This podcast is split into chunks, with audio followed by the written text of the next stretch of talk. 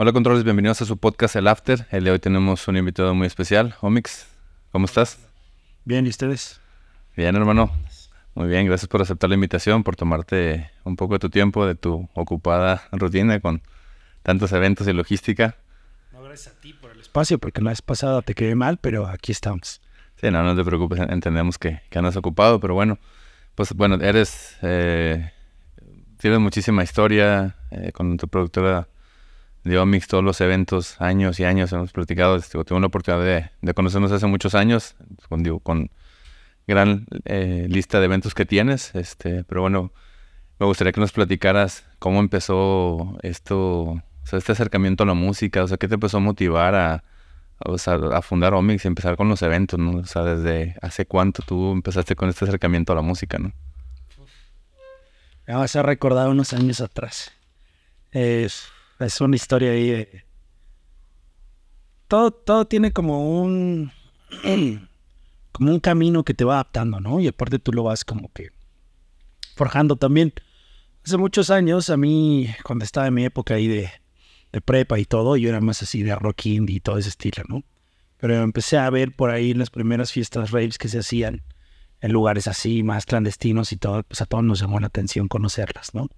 De hecho, las primeras que fui, este, fueron en Acapulco, así, sin nombre, sin nada, sin nada que ver. Fui, la vi y dije, puta, está muy bonita la onda, pero tiene mucho descontrol porque nadie sabía cómo hacerlo. Después de ahí, este, me interesé más y empecé a ir a, dos o tres eventos extra. Y vi el descontrol que tenían, tenían un verdadero relajo haciendo la producción, todos, todos, ¿no? Entonces, eh, yo estaba chavillo, estaba chavillo y este, vi la oportunidad de negocio. O sea, le dije a un amigo, oye, si hacemos nosotros algo así, pero bien hecho y en forma, Dice, órale, va, vamos a intentarlo, güey. Pero pues, puta, intentarlo es bien fácil, pero cuando tienes ahí 18 años, dices, ¿cómo lo intentas? ¿Cómo sacas un presupuesto para hacer un evento así, no? Lo bonito de tener 18 años es que te vale madre todo y le encuentras la salida a todo. Entonces encontramos la forma de cómo hacer la primer, el primer evento y este nos salió igual que los que habíamos visto, súper desorganizado, súper mal hecho, súper mal forma. Entonces me fui, por el momento me fui, me quedé todavía un añito afuera, o sea, no fue lo mío como tal, no fue lo mío. Y por ahí de repente unos amigos me dicen, oye, este, vamos a hacer una fiesta nosotros en Acapulco, ¿no nos quieres ayudar? dije, a ver, bueno, ya había visto que no era lo mío, pero vamos, fui y les ayudé igual, un desorden total. Un desorden total, y ahí fue donde me encontré a otro chavo, que le estaba ayudando él a uno de los chavos que hacía la fiesta. Nos encontramos ahí en la costera de Acapulco, que ahorita está devastado, por cierto. Hay que ver la forma de cómo podemos apoyarlos. Estamos buscando una campaña nosotros pronta para poder aportar algo de lo que, de lo que tenemos. Este. Me lo encuentro en la costera y así, este, echándonos un trago, así de, oye, y si empezamos a hacer una fiesta así, tal, tal. Eh, él ya se había empapado un poco y yo también de quiénes eran los que estaban, ¿no? Entonces dijimos, bueno, va, ¿cómo lo hacemos? ¿A quién traeríamos?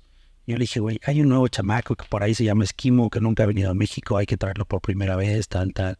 Y él traía unos gustos diferentes. Me dice, yo quiero traer un chavo que se llama Nomad. Y ahora se llama, hace otro proyecto que se llama Biodegradable. Y digo, bueno, le una pareja de, de unos franceses que se llaman Sirius Cisnes. Empezamos a hacer, entonces dijimos, va, perfecto. ¿Y ahora cómo los traemos, no? En aquel entonces no teníamos la conexión de cómo hacerlos. No teníamos, obviamente, redes sociales, no teníamos, este, eh, forma de contactarlos y mucho menos en ese momento sus correos, ¿no? Para encontrar su correo como era. Entonces, este, tocando puertas, nos dimos cuenta que aquí estaba viviendo un israelita, este, que era dueño de una marca muy popular de ropa a nivel mundial. Tenía aquí su penthouse en la Condesa y fuimos a tocarle la puerta, ¿no? De, oye, este, ¿cómo estás? Somos tales, así, nos ven un par de chamacos y ustedes, ¿qué onda, no? Queremos hacer un evento, tal, tal, tal, que vamos a traer atrás. El chacho nos vio, bueno, ya en nosotros llevamos unos 18 años, él tenía como unos 30, ¿no? Nos dijo, chamacos, tendrán el dinero para hacerlo, tendrán las ganas, tal, tal. Pues gusta, te lo conseguimos, ¿no? Porque también no era así de, teníamos todas manos llenas, veíamos cómo hacer.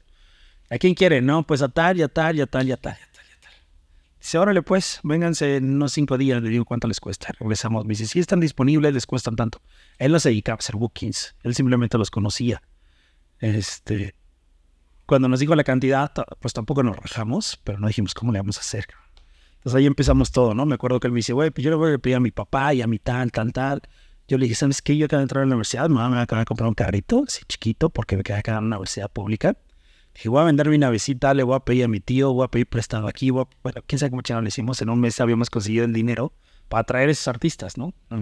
Llegamos y le dijimos, va, aquí está el dinero, ten, tráelos. Este se sorprendió. ¿Qué fecha quieren? Tal fecha, ya, ya habíamos acordado. Órale, perfecto, va, vamos a empezarlo a hacer, chingón. Pues órale, vamos a empezarlo a hacer. Entonces, a la antigüita sacamos nuestro flyercito. Este, empezamos a repartir en toda la República. En ese entonces había fiestas de un solo artista en la República que eran masivas. Me acuerdo mucho de una que fuimos que estaba solo Darzo Ojo, este, cerca de Teotihuacán y tenía casi 20 mil personas Darzo Ojo. Entonces era increíble. Un solo artista ganaba una cantidad enorme. Este, fue la primera vez que fue a Guadalajara, también una fiesta de Flyers, tocó Talamasca. No me acuerdo el nombre de la fiesta, tenían como su nombre, solamente el escenario era su nombre de él en gigante atrás y él solito tenía 7 mil, 8 mil personas. No, Entonces, no. De por sí ya tenía ganas de entrar a este mundo y cuando lo fasc- me fascinó más, ¿no?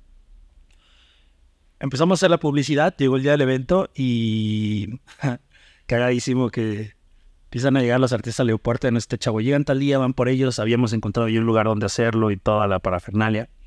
Este, llegan y, y empiezan a hablarnos, este, yo tengo 18 años. Y nos quedamos viendo, parece, se integró otro chavo a ayudarnos, nos quedamos viendo los tres y así. Yo pensé que este güey acá hablaba inglés, yo pensé que el otro hablaba inglés, hablaba inglés y, y no. Entonces, yo con mi inglés básico, ya sabes, de esos de, sígueme, vámonos para acá, vente, este, me llamo tal, te vas a quedar aquí. Cosas muy básicas, este, me los empecé a mover, ¿no? Empezaron a llegar, empezó a llegar Sirius Dices, me acuerdo que llegó Max la primera vez que lo conocí, este, llegó CPU, llegó Nomad, este, llegó Esquimo, ¿quién más trajimos? Para ahorita me acuerdo. Entonces, como sea, los empecé a mover y este, y de ahí nació como que el rollo a pegarme a los artistas, que no, que no estaba como que dentro de lo que yo pensaba que iba a hacer, ¿sabes? Yo iba a producir una fiesta, no iba. Y entonces dijimos, bueno, pues ya tú quédate con ellos y, y yo me voy a la locación y yo pongo el audio y yo empiezo a hacer el rollo y órale, va, va, va, va, así lo hacemos. Entonces en aquel entonces, ¿y cómo los voy a transportar? Ah, que ahorita que los traigo en, en Suburban, o en Vans, o en un chofer para cada quien o dos. No, cabrón. Rentamos un camión de esos camiones como los que se van en tour. Y le dije, se van todos conmigo a la fiesta, nos vamos a las 3 de la tarde del sábado porque tengo que llegar. Y este, y nos fuimos en un camión, de hecho subía gente todavía del staff que nos iba a ayudar y ahí traía a todos los artistas. Y nos montamos en un camión y, vámonos hacia la fiesta, llegamos a las 4 y ellos, ¿qué hacemos aquí tan temprano? Le digo, es que no tenemos otra forma de traerlos. Íbamos iniciando, estábamos muy desorganizados, pero afortunadamente todavía no eran tan divas como lo son, hoy. Entonces, pues agarraron la onda, bajaron por ahí a conocer, conocieron el pueblito, tal, tal, tal, en lo que nosotros, este, poníamos todo para que sea la fiesta. Buenísima la fiesta, ¿eh? Buenísima. Llegaron por ahí como unos 10 mil personas, creo yo, 9, 10 personas. Toda la gente conoce esa fiesta. No me no voy a decir la marca porque les voy a dar publicidad, pero esa party la hicimos él y yo.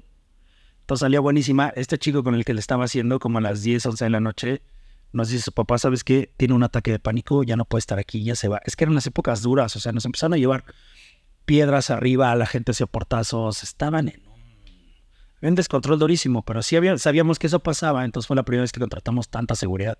Y ahora decimos, no, ahora sí que se formen y que hagan bien. Fueron tres, cuatro horas de, de piedras, de gas lacrimógeno, lo que pasaba hace 20 años en los eventos cuando querían entrar. No mames. Y ya entraban, y los chicos entraban, luego nos agarraban de seguridad, me dicen, oye, aquí hay 100 vatos que no quieren pagar, pero ya están aquí, ¿qué hacemos? Y ya se les acercaban los chicos de seguridad y decían, bueno, ya, voy a pagar. Y les preguntamos, ¿por qué lo haces? si traías aquí para pagar y arriesgas a tu novia y arriesgas a todo, dice, no, pues es que es la aventura del salto. La aventura, la aventura. Le encantaba a la gente saltarse, aunque tuvieron para pagarlo, ¿eh? O sea, luego yo alcanzaba a ver unos chavos que saltaban y entraban y luego llegaban a la barra. Puta, decías, puta, pues este traía para pagarlo tres veces. ¿Por qué lo hace? Simple aventura, ¿sabes? Se arriesgan muchísimo. Pero bueno, fue mucho caos. El muchacho este se fue a la fiesta. Me dejó en me quedé yo de encargado junto con alguien más. Sacamos el evento, sacamos todo y como fue un súper exitosa. Pero 18, 18 años tenía yo y abro los ojos al otro día y digo, puta, ¿qué acabo de hacer, no? Me encantó y dije, vamos por otro. Le dije, vamos a hacer la parte 2 en seis meses. Como todo promotor, cuando le sale uno bien, pues te avientas, ¿no? Te avientas. O sea, y con el ímpetu que tienes 18 años. Dije, vamos a hacerlo bien. Órale, chingón. Me acuerdo que hasta fui con este chavo, fue a su casa y le dije, puta, esto es lo que nos tocó. Ten, esto es tuyo, esto es mío. Qué bueno. Vamos por el otro. Y estamos armando el siguiente festival. Súper bien chido. Yo te vivía en casa de mis papás, te digo, tenía 18 años. Yes. y me levanta mi papá, mi mamá en la mañana que me toca la puerta, me dice, oye, te buscan allá fueron los abogados. Verga. No, no, son unos actuarios, viene a dejarte algo. Échale.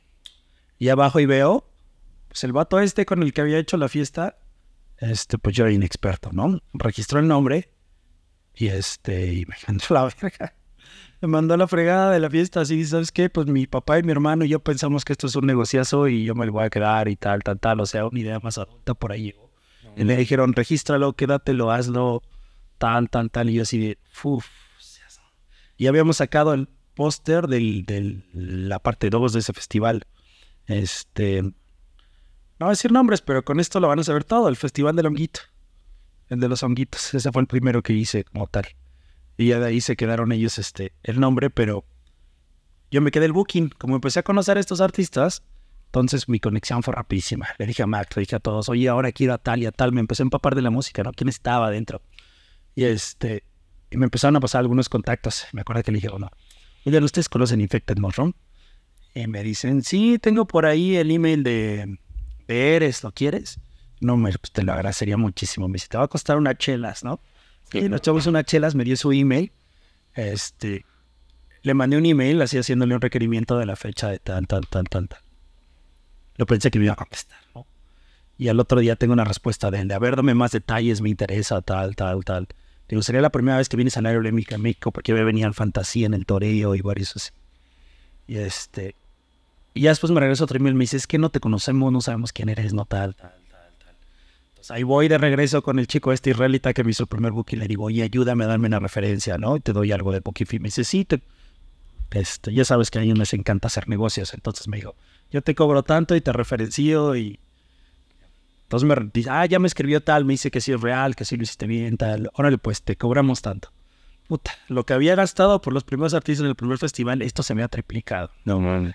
¿Cómo le voy a hacer para contar ese varo? La neta, ¿cómo le voy a hacer para contar ese varo? todos tenemos también un pequeño golpecito de suerte que te impulsa a estar donde estás. Y ahí fue donde me llegó el primer golpe de suerte porque ese mismo chico, judío, pues te voy a presentar unos amigos que te pueden apoyar. Pues ya te imaginarás, ¿no? Llegué a verlos, eh, dueños de muchísimas empresas aquí en México y todo. Dicen, sí, claro, nosotros te podemos apoyar, es más, cuánto tienes que pagar esto y esto y esto. Ya me hicieron el esquema de negocios. Para no hacerte cuento largo, me quedaba con el 10% de todo y ellos quedaban el 90%. No, no en todo el pedo. Entonces, eh, pues me senté a pensarlo unos días, ¿no? Medité y dije, ¿qué voy a hacer? ¿Qué voy a hacer? Este, sigo en esto, no sigo, lo prestado, me embarco tres veces más, lo hago yo, tal, tal. Y este, y después de estar tocando puertas no pude conseguir la cantidad. Pues regresé con la cabecita agachada con ellos y les dije, está bien, vamos a hacerlo. Súper felices súper felices. Y este, y así fue como nació el primer Infected Odyssey 1, ya con la productora de Omics como tal, nueva, ya así, ya bien hechecita, bien registrada, y ya aprendí de lo que había pasado. Este, nace la primera fiesta de Omics, fue un desborde increíble. Yo les dije a estos señores, la vez pasada me llegaron con 9 mil, yo creo que nos va a caer como unos 12 mil, 13 mil. No, no creían. Entonces yo les dije, ¿a ustedes qué se van a encargar? Dicen ellos, no, nosotros llevamos el audio, llevamos seguridad, te cárgate de los artistas, de publicidad. dije, seguro, sí pusieron un audio como para mil personas. No mames. 500 personas. Por ahí están los videos. Y, y fue, cerraron un lugar allá por Acolman, cerramos un lugar por Acolman, que un día antes llega el muchacho y nos lo cancela. Y nos tenemos que mover a otro ya dos, tres, tres kilómetros después. Este, mover todo, o sea, lo que ha pasado. Lo que pasó muchas veces antes cuando todas las cosas se hacían un poco, poco profesionales, la neta pues no, pues en esa fiesta llegaron como 20 mil personas. Era increíble la cantidad de gente y nosotros sin nada. O sea, llega el momento de, pues ya pasen, no podíamos ni detenerlos, ¿no? Fue una fiesta impresionante. Solo tocó Infected y tocó eh, Bamboo Forest, que era el que ya teníamos aportado para la otra fiesta. Y ya íbamos a traer a Yasser, un chavito, que en aquel entonces era un chavito brasileño porque tenía 15, 16 años. Estábamos firmando la autorización de sus padres y no lo dejaron salir. Entonces solo tocaron ellos dos y nacionales se ve increíble cómo va tanta, tanta, tanta cantidad de gente. Ya te imaginarás, estos chavos, los, estos señores, súper felices al otro día, así de, no mames, ¿qué negocio acabas de hacer? ¿no? Con lo poquito que invertimos, porque para ellos era poco pagar infecte. Para mí no, para mí en ese momento se me hacía muchísimo. Y me dice, ¿qué onda? ¿Cuándo el que sigue? Y le digo, pues en unos seis meses, ¿no? Y luego, luego empezamos a hacer el infecte de 16 2.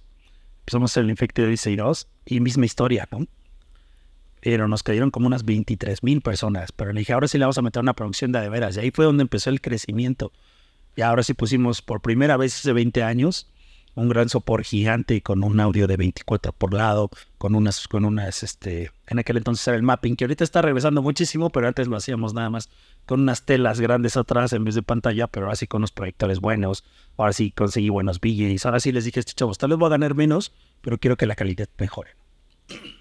Y empezamos a meter mejores, este, mejores cosas, sabes, vino V-Store, vino por primera vez Dali, este, vino, Infect, vino Infected y vino alguien más. Esa fiesta fue monstruosa por allá por Chiluca, igual unas 24 mil personas, más o menos.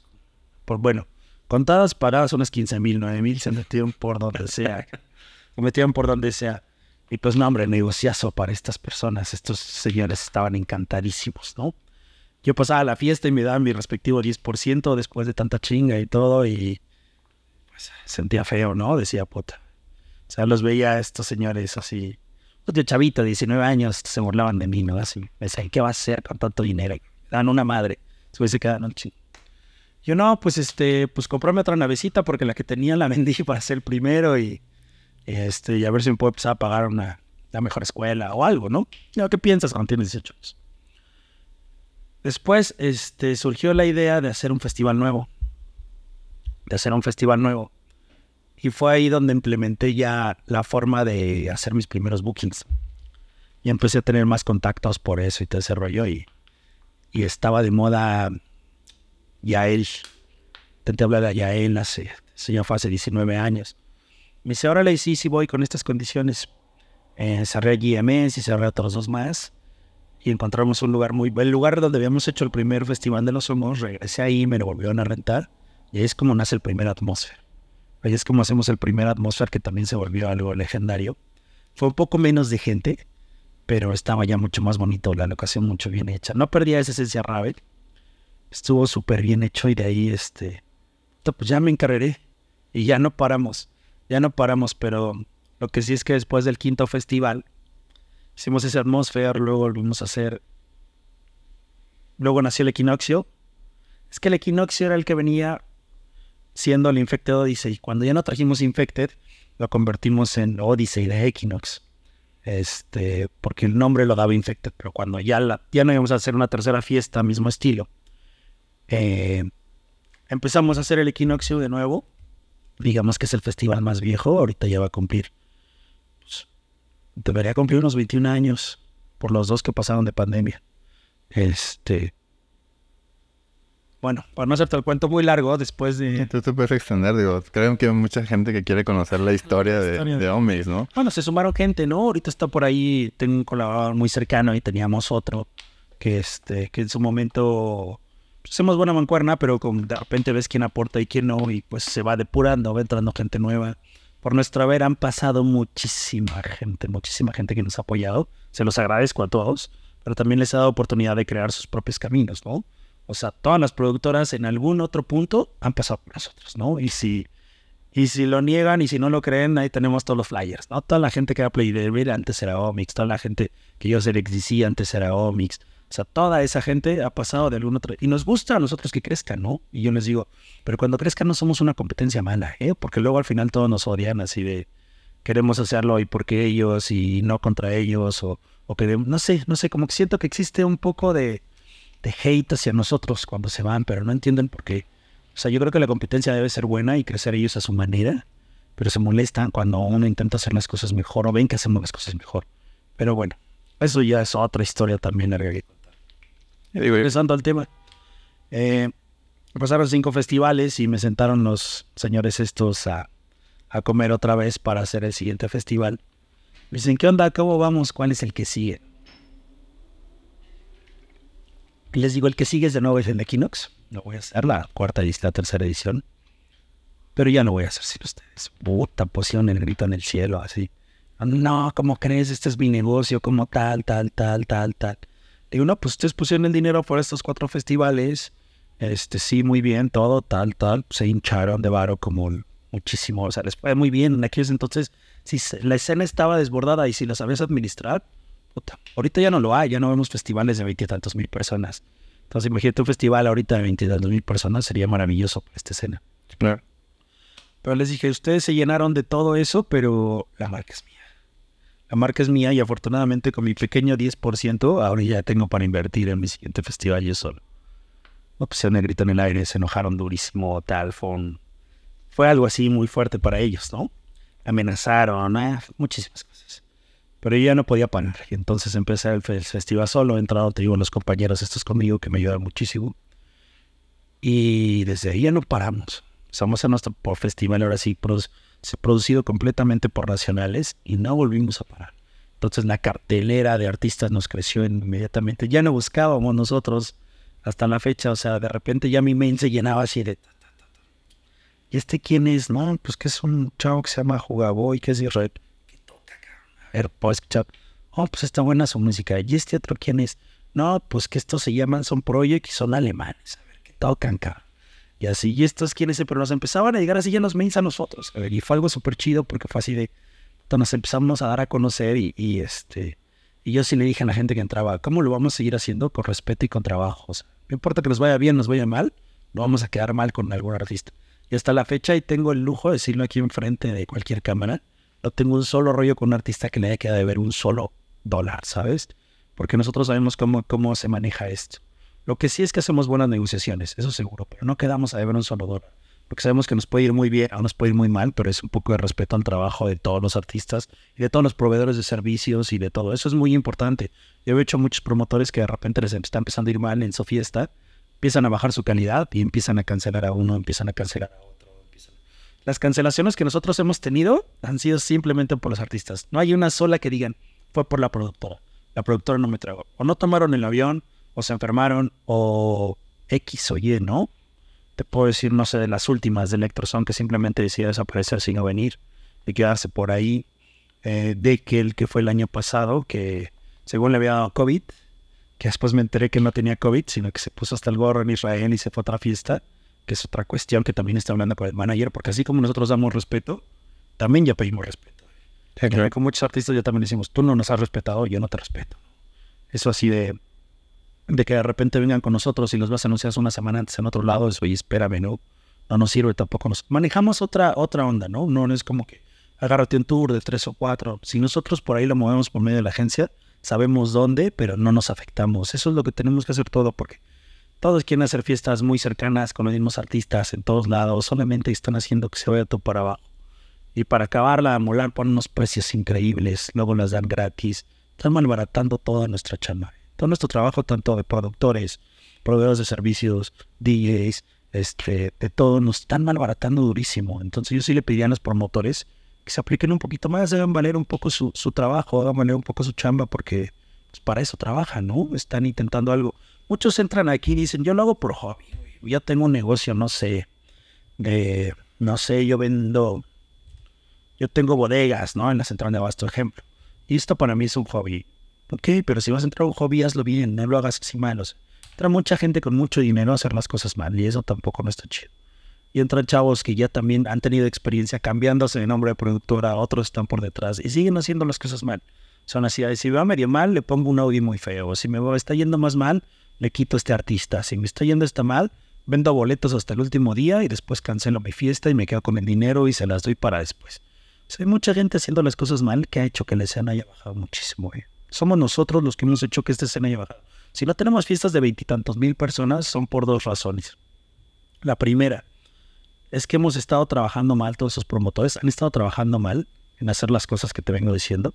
Y la segunda, tenemos una guerra contra las contra los nuevos este, ideales musicales, la música urbana, el reggaetón, el tal, tal, tal. Estamos luchando, las nuevas generaciones de ahorita, en vez de voltear y decir, ay, a ver, ¿quién es este, no sé, un ejemplo que te gusta? Chapeleiro, ¿no? El, el brasileño, brasileño. No, no lo van y lo buscan porque no le hemos hecho ver quién es, ¿no? No lo estamos integrando a la música. Pero para ellos es muy fácil poner una rola de reggaetón, poner una rola de regional mexicano, de estos sistemas. Es lo que encuentran. Nosotros no se los hacemos llegar, entonces estamos luchando contra ellos. Y los pocos que estamos dentro de la escena todavía se están pegando ahí. No, no, creo que no vamos por buen camino, ¿eh? Yo me paro con todos y les digo, vamos a unirnos, nuestra pelea no está aquí. La escena La escena está a un 20% de lo que estaba hace 15 años. Y necesitamos nosotros hacer algo. Pero no, siempre están buscando de, yo le gané a este artista, yo le quité a este otro. Puta, es que esto, este, ya le gané a tal los Omics, ya le gané a tal artista tal, ya le gané a tal, le voy a sacar la fecha y ahora yo sé hacerlo. Y a los chavitos una cuestión de ego, de yo quiero hacer mi fiesta y quiero ser alguien. No te has dado cuenta, digo, sin temor a ofender, el 90% de los que están metidos en esta escena haciendo los eventos lo hacen por querer ser alguien. ¿eh? Ellos dicen que no, pero en realidad lo hacen por querer darse a conocer. Pocos en realidad le están viendo esa, esa credibilidad que tiene este, este tan, bonita, tan bonita escena para poder hacerlo por ella, ¿no? Y es que todo es redituable. Si tú trabajas bien tu trabajo, si practicas, si lo haces en forma, pues vas a mejorar, vas a mejorar para ti, para lo que estás haciendo, para tu trabajo y para todo. Es como, pues es como tu cuerpo, ¿no? Si tú tienes una mejor alimentación, va a ser mejor para ti, pero la gente hoy está pensando, ejemplificándolo como de, puta, los de allá iban a comprar una hamburguesa super chingona y tal, tal, tal, tal. Pues yo tengo para comprarme dos. Ah, pues mira, yo de acá tengo una super baguette y todos están compitiéndose, pero entre nosotros. Y todos están pensando de, yo voy a ser mejor que él. Ah, mira, ya le gané a este artista. Ah, mira, ya hice esto. Te traen un rollo ahí. Ya tiene rato que yo no siento esa, esa hermandad dentro de los, entre los promotores, dentro de los festivales. Tal vez no éramos súper, súper guates, pero nos respetábamos, ¿sabes? Hace tiempo había proyectoras muy, muy grandes. Hoy en día no. Pues siento feo, pero no las veo. A mí me daba gusto ese tiempo decir, es que Massive Trans va a sacar una fiesta y trajo a tal y tal y tal y sé que va a haber 15 mil personas, ¿no? Pues me daba gusto para mejorar y nos hablamos, oye, ¿qué fecha traes tú tal? Y tú va, yo me voy a esta. Chingón. Va, nos mejorábamos un poco más. Hoy en día todos están de, yo le gano a este artista, yo le quito a este, yo ya saqué este, yo saqué el otro. Bueno, y ahora los nuevos bookers, que ya cualquiera hace un booking, ¿sabes? Con las redes sociales, ya cualquiera se acerca a ellos e intenta hacer un booking. Bien mal hecho y todo, o sea, la formalidad la han perdido completamente. Yo tenía de hecho una agencia de bookings que le he estado pues ya echando para abajo por lo mismo, por la falta de respeto que tiene la gente, Yo les hago unos bookings y le digo, conmigo tiene seguridad completa. ¿Por qué? Porque yo a ellos les hago firmar un contrato internacional y yo con ustedes tengo un contrato nacional. O sea, alguno lo tiene súper bien hecho, lo tienes en forma, en pagos, completamente su, su, su FIBA por medio de, va, va por medio de mi cuenta, sus abuelos aviones los compra, los compra mi empresa. O sea, todo lo tenemos bien hecho para que no haya este tipo. Pero no, terminan yéndose con el de aquí y el de allá y el de allá, y este de repente hizo algo mal, y el de acá ya le sacó esto, y por acá también el promotor ya no les pagó, y entre ellos mismos traen un relaje. Pero ahorita ya todos pueden ser a todos. ¿eh? A mí me, me causa un poco de incertidumbre qué es lo que está pasando. ¿no? Por ejemplo, este, con tal de ganarlo, un, un nombre cercano, ¿no? Melicia. Lo estamos pensando para el año que viene, yo estaba hablando con ellos, sabes que vengan, estamos, siempre han venido conmigo. Y me dicen, oye, me están dando una oferta 50% más alta que la tuya. Esa es otra historia en la cuestión de si estás del lado del promotor, ¿no? Como artista, ustedes los comprendo que por ustedes ganar más siempre pues, sería lo mejor. Pero es algo considerable. Cuando estás del otro lado, este, si tú empiezas a pagarle más a alguien, después ya no va a bajar. Es como un producto, ¿no? Es como el alza de tal producto. Entonces, no están saliendo las fiestas, los promotores no les está yendo bien porque están pagando precios durísimos los, con tal de ganar a esos artistas. Entonces me dice Abraham, oye, me están pagando como el 40, 50% más de lo que tú me ofreces. ¿Qué hago? Le digo, pues, ¿qué te digo? Tómalos. Yo no te... Yo no voy más para allá, ¿sabes? Yo también tengo por ahí una escala con los artistas. O sea, sé quién va valiendo, quién va creciendo. Pero de repente llegan más. Eso lo vi cuando entré en la escena tecno. Ahí hacen todos lo que quieren. Hay ofertas millonarias por artistas con tal de ganar y no pasaba en el Psytrance. Y ahorita ya está empezando a ganar. ¿Y qué es lo que pasa? Que vienen, vienen por una sola vez y ya no nos puedes volver a traer porque esos precios no están dentro de, dentro de la, pues del presupuesto que tienes para hacerlo. Y eso está costando trabajo. Y en vez de ayudar, sigue perjudicando la escena. O sea, debe haber como un estándar de precio. Yo invito a todos por ahí, no tengo nada con nadie, igual si por ahí lo que los pueden ver. No es que yo quiera hacerle ese booking, no es que yo quiera estar dentro ni nada, pero si quieren alguna regularidad, si quieren, pregúntenme, oye, ¿cómo cuánto cuesta este vato? Y yo les puedo decir, ¿sabes qué? El promedio que se ha manejado es de tal y tal. Hazte un esquema para hacer tu evento sobre esos promedios y ofrece esto. Y así no nos vamos a volver locos y a todos nos va a ir, nos va a ir más, eh, pues más cordial en cuestión de, formas. Pero bueno, perdón por meterme, pero luego hay unos temas por ahí que, que me gustaría aprovechar estos canales de difusión para que todos ellos este, se enteren, ¿no? Sí, claro. Ya regresando a la cuestión de Omix, este, pues ya de ahí no paramos. Ya después de ahí no paramos, empezamos a hacer fiestas, entraron, entraron más socios, como todos socios, unos hicieron las cosas bien, otros hicieron las cosas mal. De repente nos criticaban mucho por la cuestión de seguridad, pero se le encargábamos a un socio como tal y no cumplía bien su papel. Le decíamos, oye, ¿qué onda? Te dijimos que trajeras 150 y traes 70. Este, y traes a 70. Y este, y esos 70, pues no, no cumplía la función de 150, ¿no? Le decíamos también, oye, tenías que traer una pantalla de este tamaño, de este tamaño, tal, tal, y traían una pantalla de 20 metros cuando queríamos un 1060. Entonces, este, pues todo eso fue cambiando, pero bueno, fuimos depurando ahí el equipo y todo, y parece que hoy en día estamos con una cuestión. Desde antes de la pandemia, un par de años para acá, los pocos que se quedaron dentro del equipo traen la misma mentalidad que yo, todos traen una mentalidad de calidad. Cada evento en producción tiene una calidad impresionante. Porque no es simplemente agarrar y decir voy a traer a tal artista, sino la producción que le vas a dar, ¿no? O sea, yo veo que dicen voy a traer, fin de semana fue una fiesta que tocó Mad Max y Talamasca y me remontó a mis primeras fiestas hace 20 años, decía, o sea, poner un, trapillo chiquillo mugroso ahí, todo mal hecho. Y, y, eso digo, puta, eso hace 20 años cualquiera lo hacía, cabrón. Estamos en el 2023, tendríamos que hacer algo espectacular. No sé, los que llegaron a ir al atmósfero pasado, intentamos hacer algo maravilloso, algo holográfico, tercera dimensión, pusimos una carpa gigante con todo. O sea, la producción fue intensa. O sea, la producción fue. Hay un festival muy grande que se llama por ahí. Ah, no, no es el Baidora, es el otro el segundo. Hay un festival muy bueno que vamos con muy buena producción. Cuando vimos, dijimos, podemos hacerlo eso, podemos hacerlo mucho mejor para esta escena. Invertimos hasta mucho más, ¿sabes?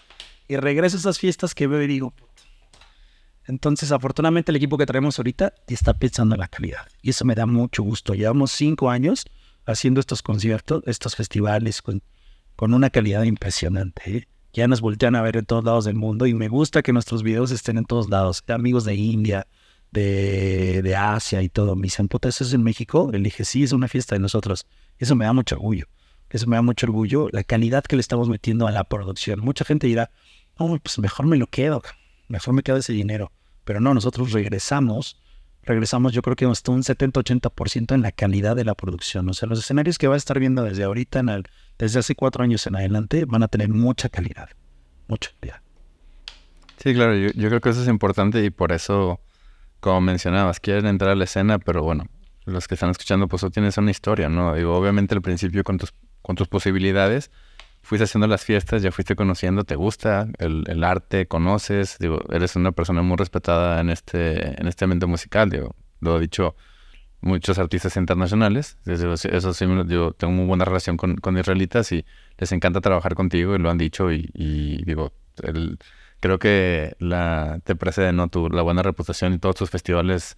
Yo he tenido oportunidad de ir a algunos, o sea, te comentaba que estuve en el Atmosphere 8, que vino, que tocó Underbeat, Intersis, este Sexto Cento, eh, eh, Perplex, en paz descanse, este, ahí estuvimos en el Aranjuez, este, eh, me acuerdo ahí que fuimos a cenar, y después me tocó ir a un equinoccio y, y sí, digo, veo las, veo las, las fotografías, veo los videos y pues sí, esa, o sea, todo eso cuesta y desgraciadamente y lo he comentado con otros artistas, por ejemplo, con los fees de cuando tocas. O sea, mucha gente piensa que llega el dinero y es te lo que y te lo gastas, ¿no? O sea, esto se reinvierte y hay que reinvertir y reinvertir y todo cuesta, ¿no?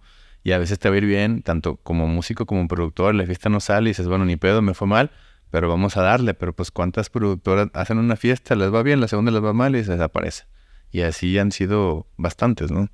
Sí, sí, sí, sí no, no dan ese paso para mejorar, ¿sabes? O sea, pero bueno, eh, reitero, les vuelvo a decir, a mí me encantaría que hicieran todas las cosas bien.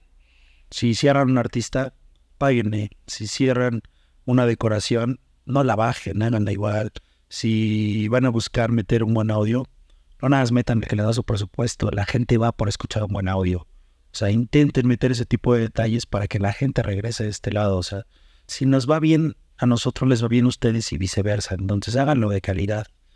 No, no, no me da mucho gusto regresar a fiestas como te digo, las que fui el fin de semana pasado y decir, ¿dónde estamos regresando? ¿Dónde estamos regresando? Eso no me gusta mucho, ¿no? Pero bueno, eh, pues estamos hasta abiertos, ¿eh? Cuando gusten, casi la mayoría de la escena tiene por ahí mi contacto.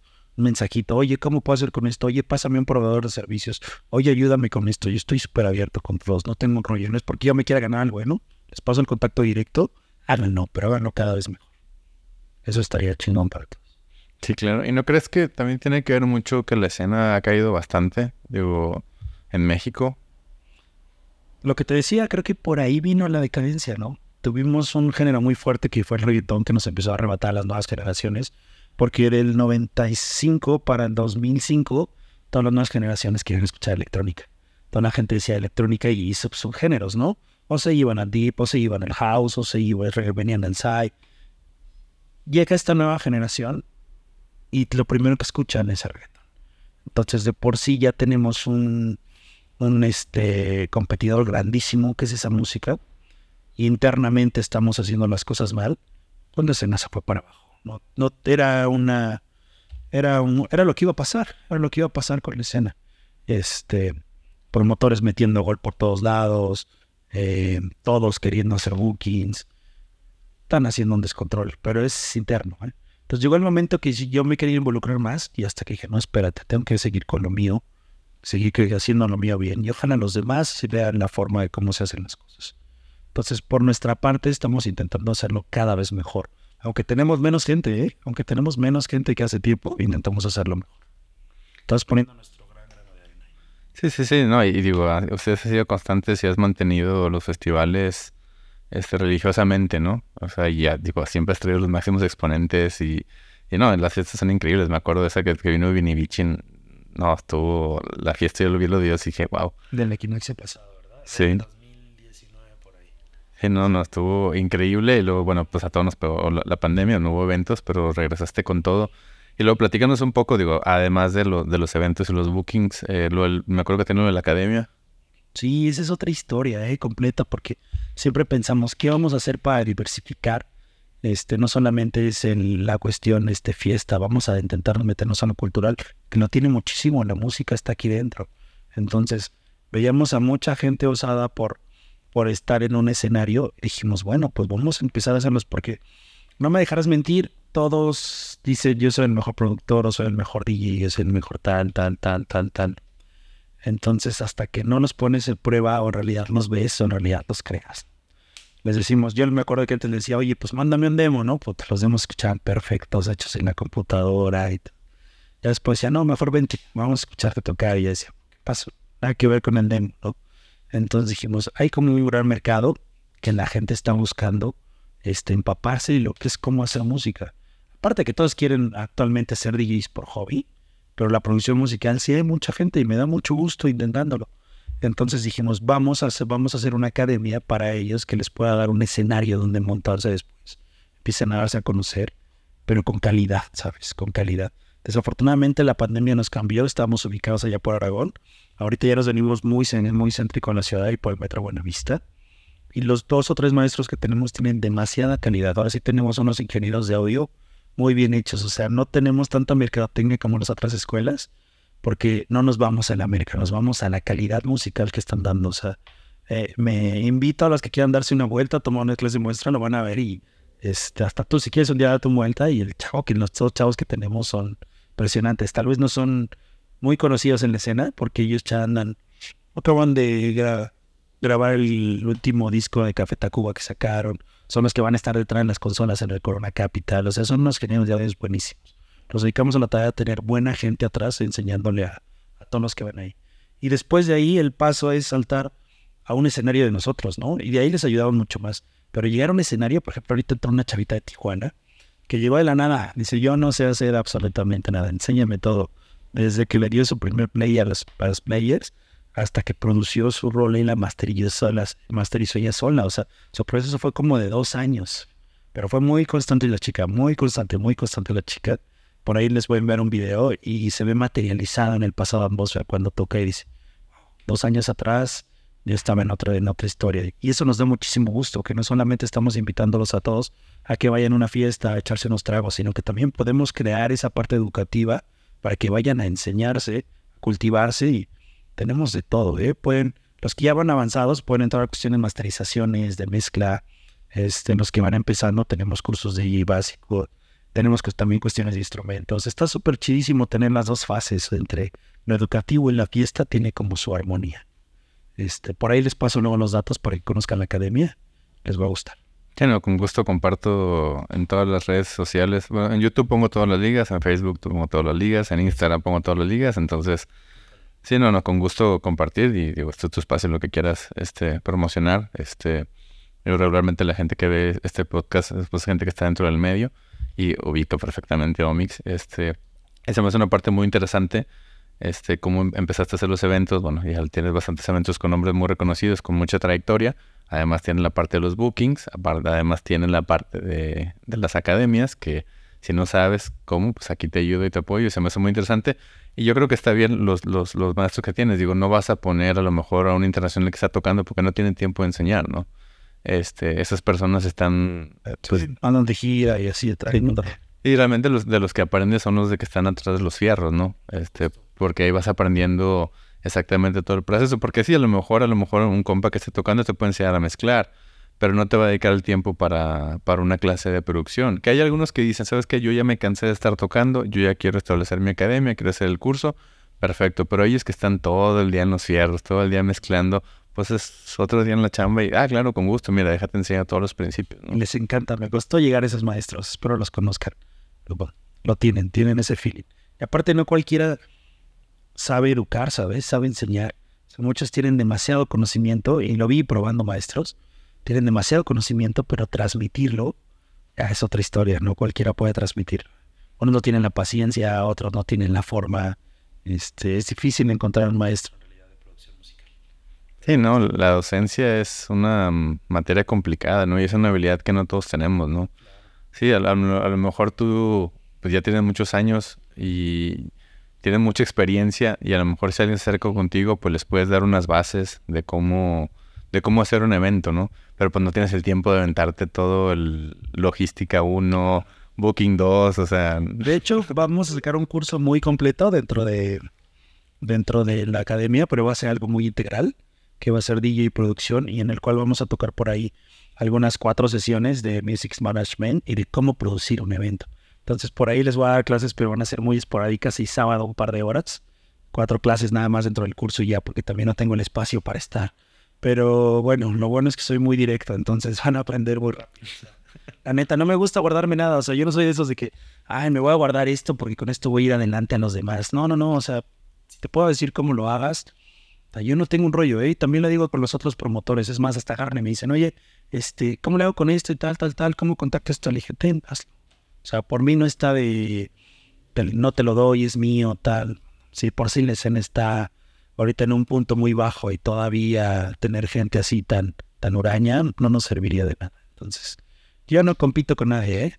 Luego dicen, bueno, entonces, ¿por qué no me dejas artistas como como Asterix, ¿no? O sea, ¿por qué nada más lo traes tú? Le digo, es que no es que yo lo quiera traer nada más, sino que ellos ya solo quieren venir conmigo. ¿Por qué? Porque han pasado muchas cosas aquí en México, ¿no? O sea, han llegado gente con dinero que le paga, pero en realidad al final ya no lo trae, por algo el boleto salió mal, llegando aquí lo trataron mal, tal, tal. O sea, es una cuestión de constancia. Pues es mi constancia de artistas ya grandes que me dicen, no, ¿sabes qué? Este, antes de agarrar un gig, y eso la verdad la, le agradezco mucho a todos ellos, me preguntan, oye, este, me, me ofrece para tal día, ¿tú me vas a hacer un festival? Si yo lo tengo planeado, pues ya lo meto a uno de mis festivales. Y luego ya llega el promotor y se enoja, me dice, oye, yo lo quería para tal fecha y tú ya lo metiste a las 11 espérame, es decisión del artista, no es mía, no es de que yo te quiera ganar un artista, o sea, yo no compito contra ustedes porque afortunadamente la cartera es muy grande, ¿no? La cartera es grandísima de artistas y, siguen haciendo música, siguen creando música. No hay uno que pase en dos, tres años que saque un nuevo disco o uno nuevo que esté sacando. Este, por ejemplo, los brasileños o sea, les voy a dar el tip a todos y ojalá y se vayan sobre el mismo canal. Siento que los brasileños son los nuevos israelitas, ¿eh? Ahorita se nos ven dos o tres ahí, espérense ocho o nueve años. O sea, el mismo boom primero fueron los europeos, después llegaron los israelitas, así les quítate que ahí te voy, porque tiene mejor música. Hoy veo a los brasileños con un nuevo estilo, diciéndoles a los israelitas, espérame, yo voy a ser el nuevo mainstream. Entonces, tómalo en cuenta también, tómalo en cuenta. A mí me gusta lo old, te digo, tengo veintitantos años el fútbol me encanta, ¿no? O sea, crecí con eso, pero, pero veo a los nuevos chicos digo, bueno, tal vez no son tan melódicos, pero su música está revolucionando. Escuché ahora en Atmosphere track que se llama Blazy. Cuando escuché dije, puta, esta música va a revolucionar. Chapeleiro, ni se Enrique Camacho, todo ese tipo de brasileños vienen con mucha potencia. Entonces, por ahí va la onda promotores, váyanse sobre los brasileños. Sí, sí, sí, sí, los brasileños están todo y, digo, hay mucha escena en Brasil, ¿no? Ahora que tuve la oportunidad de, estar allá, pues vi cómo tocó Fusionist, cómo tocó Redactic Project. Este, Enrique Camacho tuve la oportunidad de conocerlo en Monterrey, tocamos juntos hace unos años, creo que 2018, 2019, cuando apenas estaba y ahorita ya está bien. Sí, despuntó con madre. Y sí, digo, yo, creo que los israelitas hay ciertos que andan muy en el mainstream porque dijeron, sabes que nosotros queremos estar ahí, pero como que toda la escena rave lo dejaron los israelitas porque unos dejaron de producir y otros se fueron al mainstream y dijeron, sabes que aquí es nuestra oportunidad y entraron con todo, ¿no? Sí, sí, los israelitas ya están buscando el melodic. Y estos muchachos de acá ya están dándole a, la derivación del Psytrance. Pero es que la meca ahorita está en Brasil. No hay otro país que se, que se le compita en cuestión de, del, del trans, psychedelic trans. Europa cuando llega el verano por ahí tiene unos 5 o 6 festivales buenos, pero Brasil tienes todo el año, o sea, llega un fin de semana y hay uno que es gigante, hay otro que gigante y otro que gigante, entonces, tanto para los productores, promotores y todo, Brasil es la meca, entonces hay que no apegarnos a ellos, juntarnos. Sí, claro. Sí, no, no, muchísima escena. Ahorita, ahorita diste unos consejos para los promotores, ¿no? O sea, de que no, no bajen la calidad así. Te quería preguntar una cosa antes, antes de pasar a la siguiente pregunta. Es muy común de que venga un artista, o sea, vamos a poner Talamasca como ejemplo, se estuvo Talamasca y se buqueó en todos lados. ¿Cómo es esa comunicación? O sea, por ejemplo, a lo mejor Talamasca no sé con quién, no sé si vino con código o con quién, pero a lo mejor sí vino con código. Este, pero por ejemplo, si tú lo traes, o sea, un ejemplo, tú traes a Mad Max este, y yo soy de Monterrey, yo quiero hacer un evento. O sea, sí existe esa comunicación donde se comunica contigo primero, porque tú, tú trajiste, tú pagas los vuelos, de que, oye, Omi, este, quisiera tenerlo en Monterrey, si la fiesta es el sábado, o un after party en domingo. O sea, ¿esa es la, tipo de comunicación que existe o que se busca o, no, o no hay? Es la comunicación que deberíamos tener. Eso es lo que deberíamos tener, porque yo siempre le baso todo al respeto. Lo que hagas debes de tener un poco de respeto por lo que haces y por quién lo haces. Pero no, hay gente esperando ver a alguien anunciado para luego hablarle por su Facebook y decirle, oye, yo te quiero llevar a Monterrey, tal, tal, tal, sí, y de repente yo veo que anuncian la fecha, y yo le digo, sí, me contactó tal, que te va a pagar, que te va a contactar, nunca me contacta, lo termina haciendo con él y lo termina haciendo mal. Entonces fue por algo, tenía una, yo tenía una, todavía la tengo, no la uso mucho, una, este, pues movíamos a todos los DJs, una agencia de bookings, era Home Agency, por ahí todavía pero movemos ya nada más a los, no, a los que traemos a las fiestas, porque se perdió ese respeto, ¿eh? Estaría buenísimo. No con todos, por ahí hay uno u otro que se me dice, oye, veo que traes a tal, a tal fiesta, ¿qué onda? Yo hasta le digo, mira, júntate conmigo porque lo podemos mejorar. O sea, yo ahorita le digo, ¿sabes qué? No te quiero por una fecha, te quiero para dos. Mejoramos el precio, dividimos el avión, dividimos los locales. A todos nos sale mal, pero él ya te dio otro precio porque tú le preguntaste cerca y te va a poner sus condiciones. Entonces, pero es una cuestión de ego, o sea, así de, no, pues yo no traigo, o yo lo puedo hacer. O sea, ahorita es, yo lo puedo hacer. Todos están en el, yo lo puedo hacer. Yo ya no me meto con eso, no me meto, la verdad, no tengo ya esa energía. Me estoy enfocando más en la calidad de los festivales, que es lo que nos da más que simplemente en booking. Este, pero debería haber ese respeto. Yo también me, me, encantaría decirle a todos que tengan ese respeto. O sea, tu agencia, no sé, tal, tal, vas a traer a los mismos, ¿no? de nuevo a Talamasca. Tú empezaste a hacer el tour. Por ahí, si hay otro promotor en. Su primera fecha se la sacaste en Monterrey, si hay otro promotor en Morelia, en Guadalajara, acérquese al que trae la fecha, respeten esa línea. Eso va a ayudar muchísimo. Que de el de acá lo quiere hacer, el de acá es su amigo, el de acá tal, tal, y ya hicieron un desorden completamente. Tenemos que tener orden hasta en lo que hacemos. Eso nos va a ayudar a todos. Sí, sí, sí. Y bueno, espero muchos promotores que escuchen el podcast y que vean estas palabras. Y la otra pregunta que te que, digo, obviamente todo el mundo ve tus festivales, obviamente quieren tocar ahí. ¿Qué consejo le darías a los productores o DJs que quieren trabajar contigo, no? O sea, fuera de comunicarse, ¿no? Que se dejen ver, pero que se dejen ver de una manera real, ¿sabes? Porque, no te digo, nos envían a veces sus, sus, sus trabajos súper editados. O sea, escúchate esto, ¿no? Me dan OSBs y digo, esto se escucha estudio súper chingón. Este, que nos hagan ver qué día van a estar tocando en algún lado, ¿no? Por ejemplo, se nos acercan chicas y nos dicen, voy a estar tocando en tal, o luego dicen, no tengo la oportunidad de tocar en algún lado. Ah, bueno, entonces te podemos incluir en una fiesta no de nosotros, de otros pequeña. para escucharte, porque no es lo mismo estar ahí arriba que estar detrás de un estudio. El proceso que ahorita estamos haciendo para los pocos que entran, ya no entran tantos, cada vez estamos metiendo menos, pero es por cuestión de calidad. Primero los escuchamos y luego los llevamos a la academia. Y luego los maestros, a ver, échales una, una escuchadita. Y los maestros son súper, este, directos, ¿no? Le dicen, oye, te falta aquí, te falta acá, te falta acá, te falta acá. Y algunos que dicen, puta, tienes razón. Y otros que dicen, no, espérate, no, mi música es buenísima y ya no regresa. ¿Qué consejo les darías si quieren estar para nosotros? Número uno, que nos manden un correíto así de, oye, me encantaría estar o a nuestras páginas dentro de nuestros eventos. Ven, escúchanos tocar. Siempre hay alguien de Omix en algún lado, ¿eh? Voy a tocar en la fiesta de tal, voy a tocar en la fiesta de tal. Siempre hay alguien y yo siempre les digo, a ver, escúchenos. ¿Quién está de novedad? ¿Quién está haciendo las cosas bien? Y de repente me dicen, ¿no? O sea, de repente pensan, ya hay unos chavitos así que están haciendo esto. Estos de acá tocaron bien. No crean que no estamos detrás de ellos, ¿eh? De alguna otra manera, casi todo, todo, todos los artistas de, México nacionales han estado tocando con nosotros. Cada vez vamos ya renovando. Antes metíamos más a los de casa, pero ahora sí estamos abriendo las puertas a todos, pero nos escuchamos. Ya después de eso, este, los integramos. Entonces, pues nada más hablen. A quien no habla Dios no lo escucha. Entonces, mándenos un mensajito. Oye, escucha, escucha mi proyecto. Y les vamos a poner atención. Si no, no, tampoco no somos adivinos de... Por ahí una que otra nos dice, oye, este chavo ya está tocando chingón. Ah, bueno, ya le ponemos atención, pero si no nos enteramos cómo.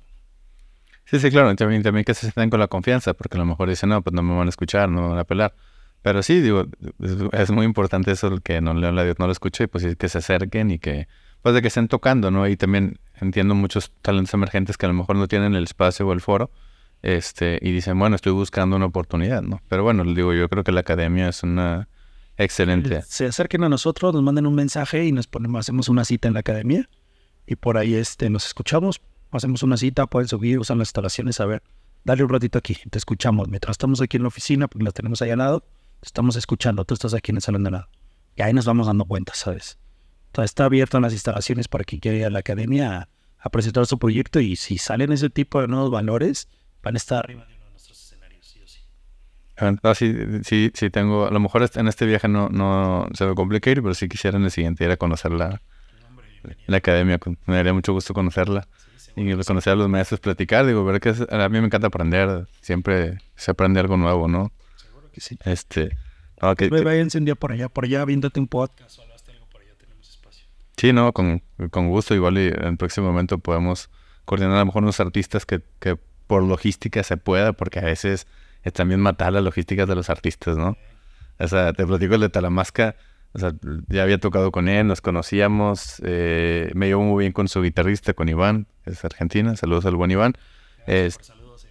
Este, y, le dije, oye, voy a entrevistar a Cedric, y me dice, sí, pasé por el aeropuerto, lo entrevisté en el venue.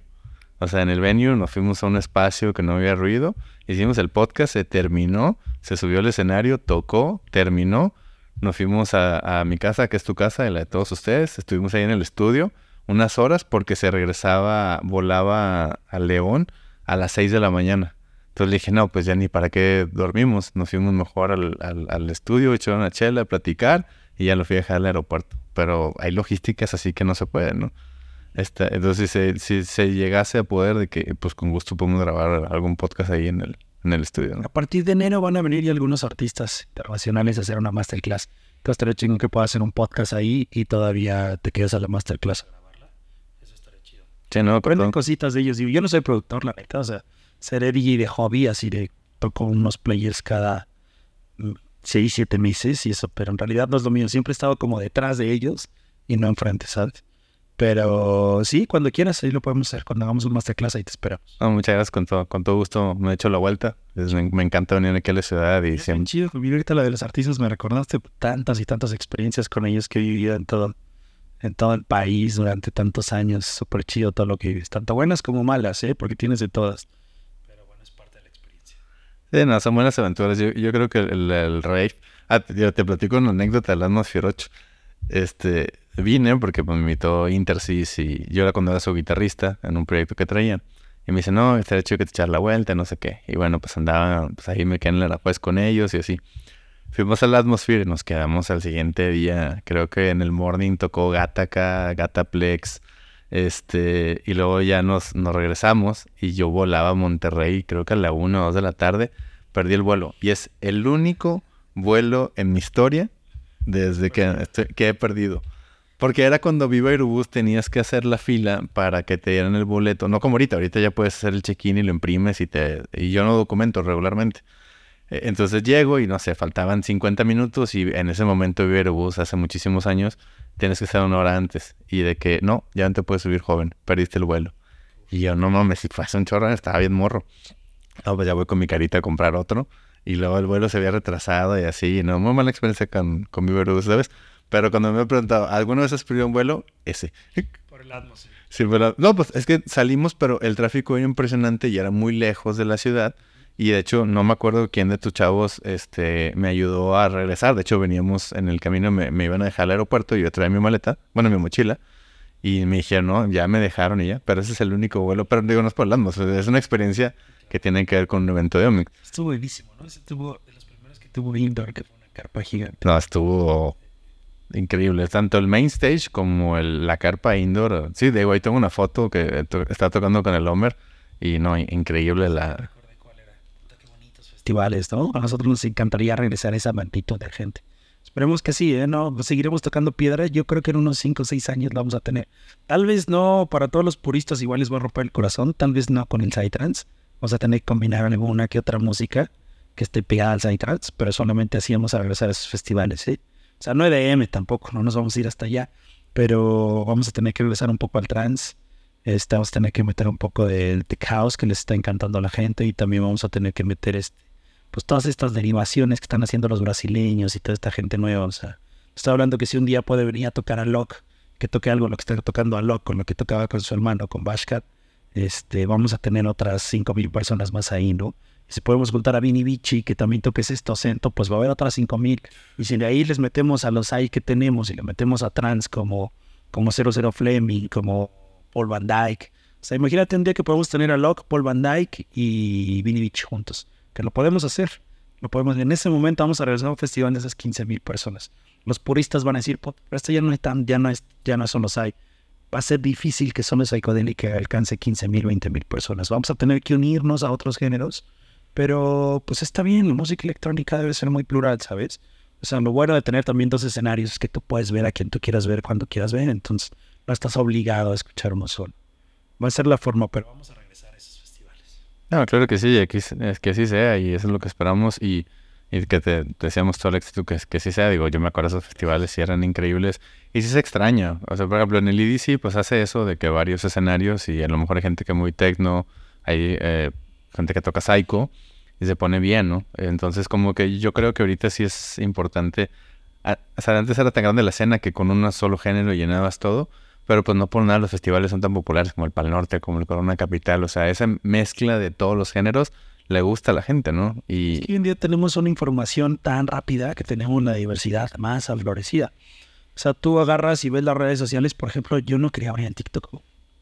No quería abrir, eh, no quería abrirlo porque me acuerdo la primera vez que abrí el Facebook hace años, me hice adicto, ¿no? O adicto como todos que estamos checando. Entonces, ya después vinieron otras redes, de ahí para allá dije, bueno, las voy a abrir, pero pues no quería abrir el TikTok, yo veía por allá a mis sobrinitos todos súper clavados.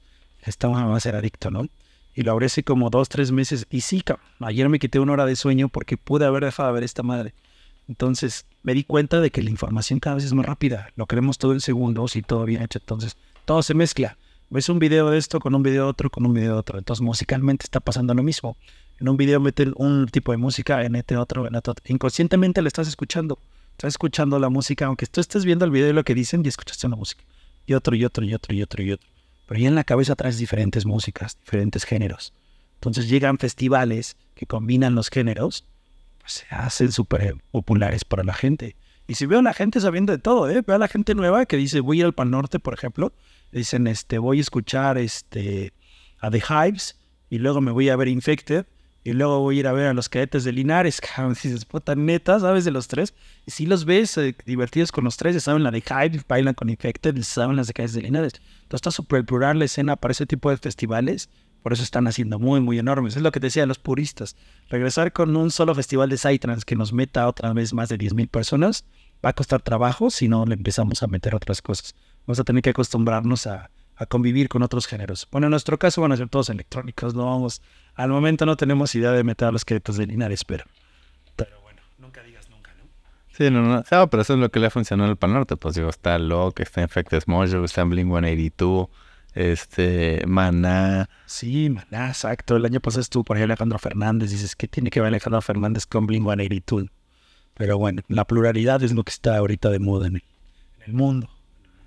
Sí, pues le, das la opción al espectador y le, le das varios días y ya que el espectador vea cuándo va y, el horario que quiere estar y, sí, ya. Es, que así son los festivales a nivel mundial, ¿no? Nada de que, de que te estás perdiendo a uno por no ver a otro. Acá se enojan mucho con los horarios cuando sacamos esos.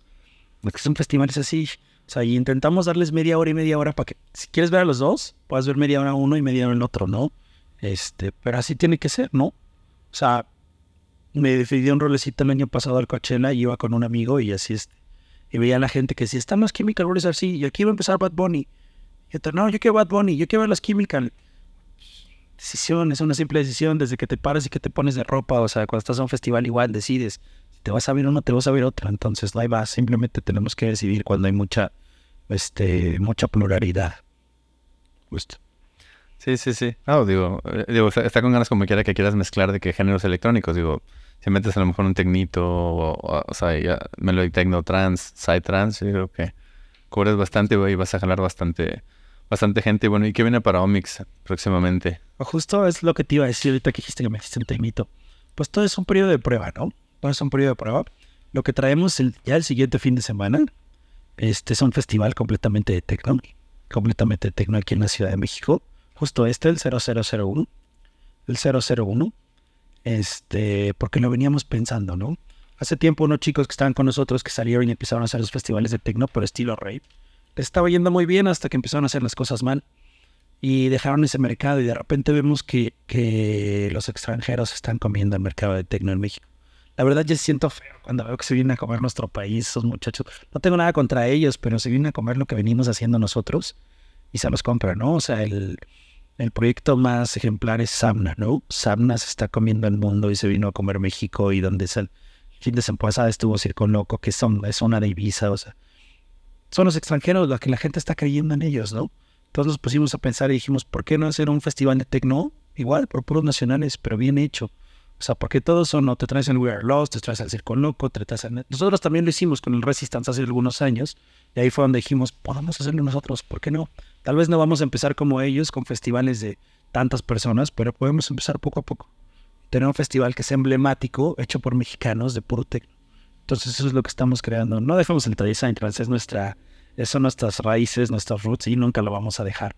Pero sí queremos experimentar porque vemos que la gente también experimenta, la gente también musicalmente crece y dice, ya no quiero escuchar solo Psytrance o me quiero ir a Darkside o me quiero ir al techno, pero siempre veo que se van hacia otros lados, ¿eh? Entonces queremos experimentar esta nueva onda. Lo que viene es eso. Viene el festival que viene el 001 dentro de ocho días aquí en Ciudad de México. Pero para acabar de darnos un reto más grande, nos metimos otra fiesta con Astrix en Guadalajara el mismo día. Entonces el equipo se va a partir para poder tener dos festivales el mismo día. Afortunadamente en Guadalajara estamos con la gente de Bar Américas. Son gente muy responsable, muy bien hecha, muy informada.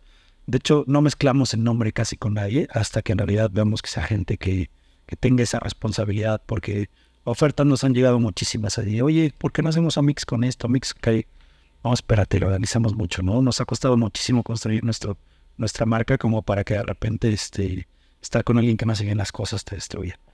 Entonces analizamos bien con quién hacerlo. Entonces tenemos a Astrix de aquel lado en Guadalajara. Fíjate que va muy bien, la gente tiene muy buena respuesta.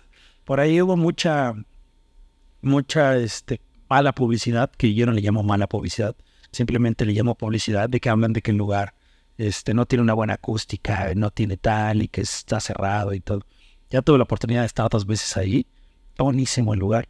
Es como en los viejos tiempos, es una bodega súper chida. Ya le pusieron, ya le pusieron un aforo acústico arriba de, de, espuma, se oye bien, llevas un buen ecualizador, no tiene, no tiene mucho rollo. Está bonito el lugar como para regresar esos reyes viejos de hace muchos años. Obviamente, metiéndole tecnología para que se vea bonito, ¿no? O sea, no nada más así.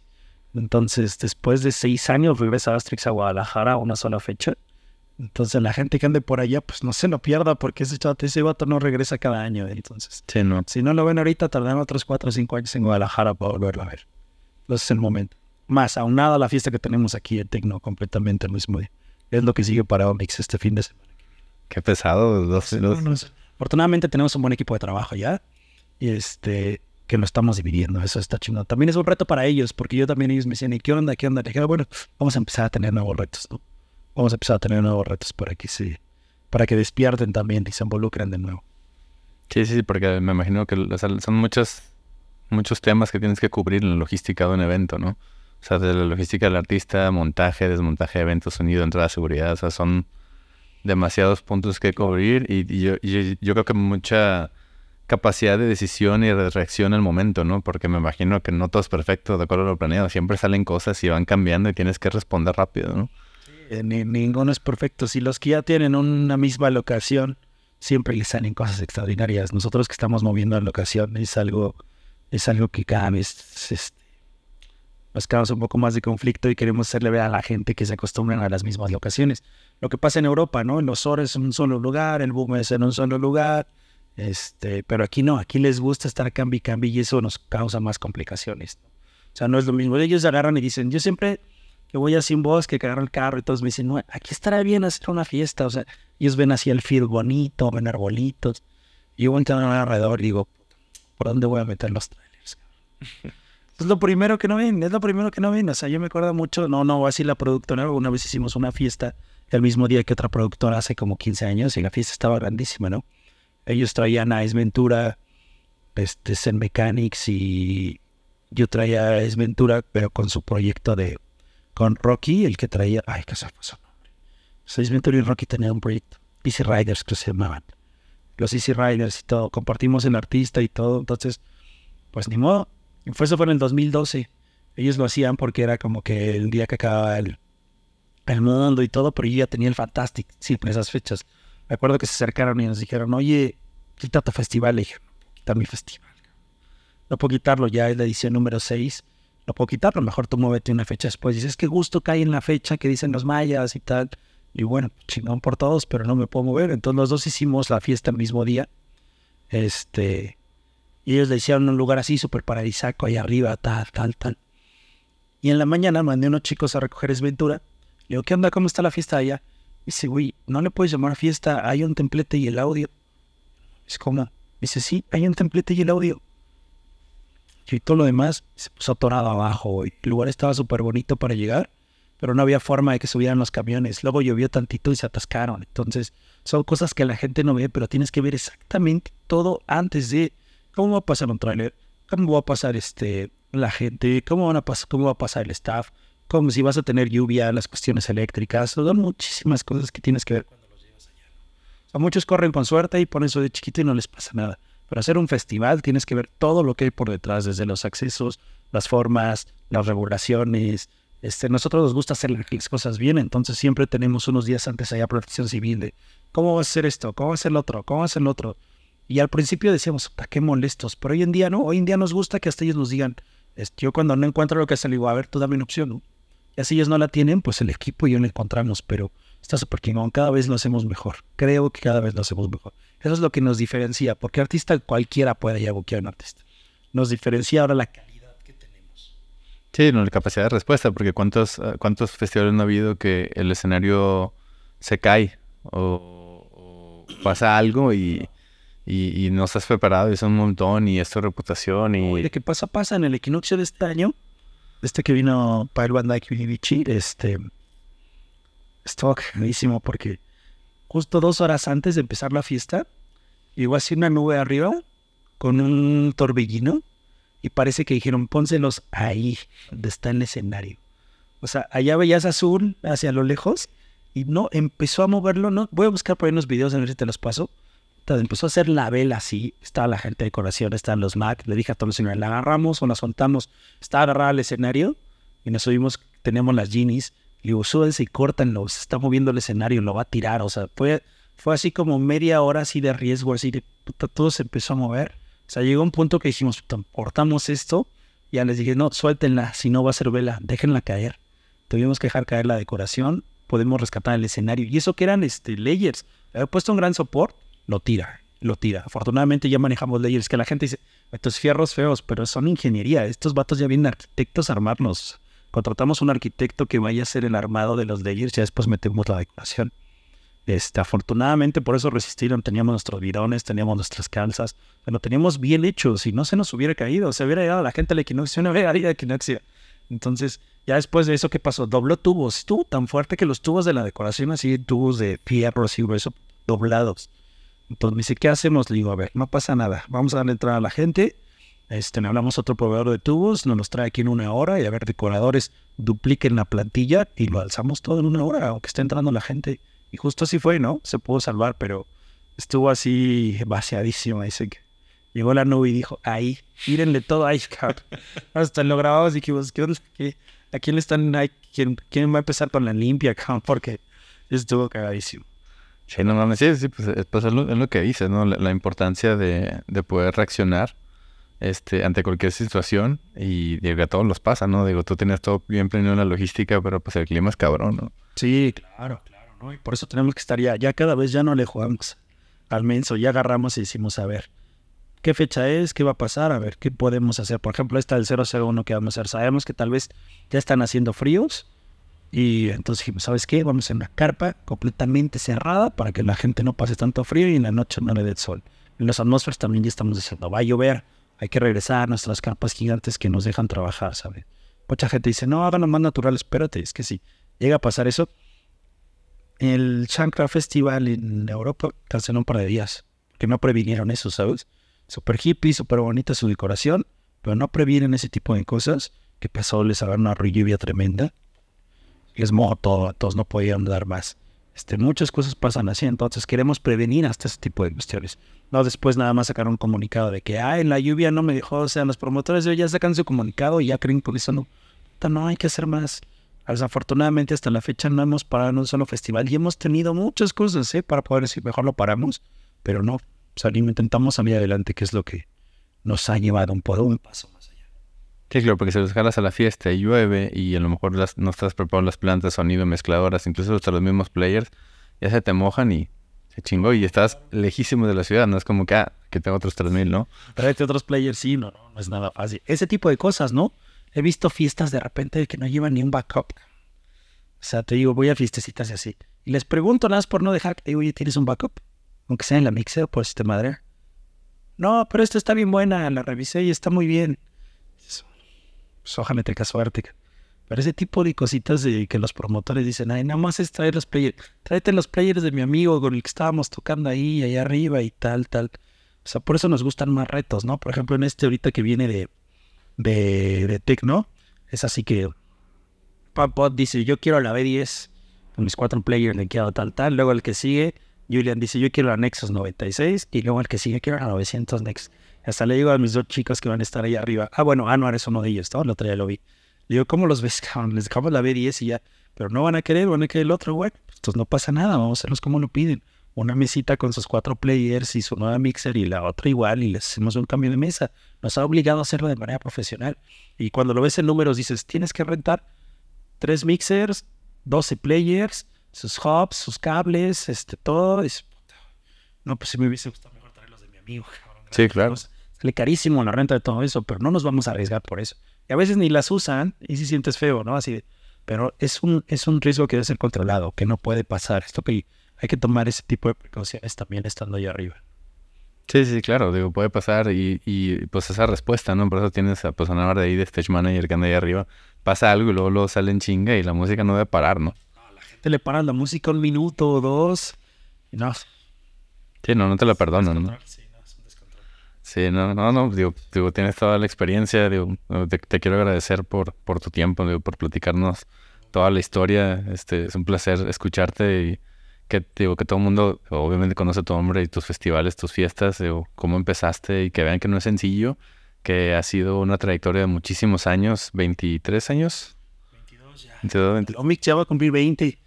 A ver si hacemos una fiesta buena el año que viene por eso. Sí, o sea, ya son muchísimos años y ya has pasado por muchas este, situaciones, este, desde un chavito que empezó buscando inversión y luego ya ahorita hasta que te puedes fondear y has tenido fiestas como todo buenas y malas y no, no has quitado el dedo del renglón y ahora que en, tu nueva reto de tecno, digo, pues todo el, éxito y que el 001 se consagre como, pues como todas sus demás fiestas, ¿no? Como el Equinoccio, como el Fantastic Fest, como el Atmosphere, ¿no? Tal vez este empiece al revés, los otros empezaron gigantes y se mantuvieron, tal vez este empiece pequeño, pero tiene que ir creciendo. Sí, sí, sí, como todas, ¿no? Este, ¿cuáles son tus redes sociales? ¿Dónde pueden seguir? Comparte todas tus plataformas. Súper fáciles. Este, Omix México nos encuentran en Facebook. Este, Omix México. En Instagram igual Omix México. Y en el TikTok igual Omix México.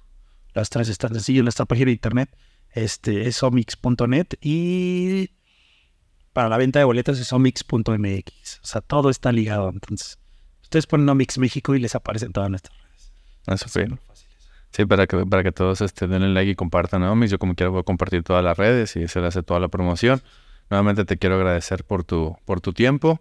Eh, y bueno, y a todos los que vieron o escucharon este podcast, eh, sigan a Omix, vayan sus fiestas tan chingonas, es tanto ahora en Guadalajara, la- el Tecno y pues aquí en Ciudad de México, las más grandes, ¿no? Eh, De México para todos los que amamos el, este género del Psytrance.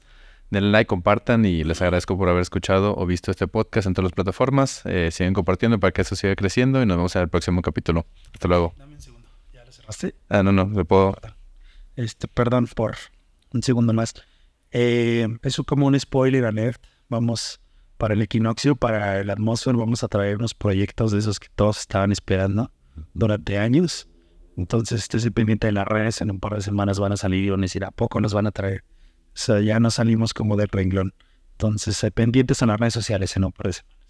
Ah, no, sí, me, me avisas y con gusto lo comparto en todas las redes y eh, yo lo que siempre hablo con todos los invitados, vamos a que esto crezca. O sea, han estado aquí gente del, del techno, del psytrance, este, toda la mayor parte de los productores de que bueno que esto crezca porque pues eh, depende de nosotros que se mantenga y que se comunique, ¿no? A lo mejor alguien nos sigue a Omex directamente y a lo mejor aunque yo no voy a estar presente en el evento, oye, vayan a esta fiesta. Y porque hay gente que anda buscando a veces la, la fiesta y así. gracias por este tipo de espacios. Son los que hacen que haya más difusión. Qué bueno que lo estás haciendo. Felicidades. No, muchas gracias. Aquí, aquí seguiremos. Y pues bueno, ahora sí vamos a hacer el capítulo. Denle like, comparten. Este, muchas gracias a todos y nos vemos en el próximo capítulo. Hasta luego.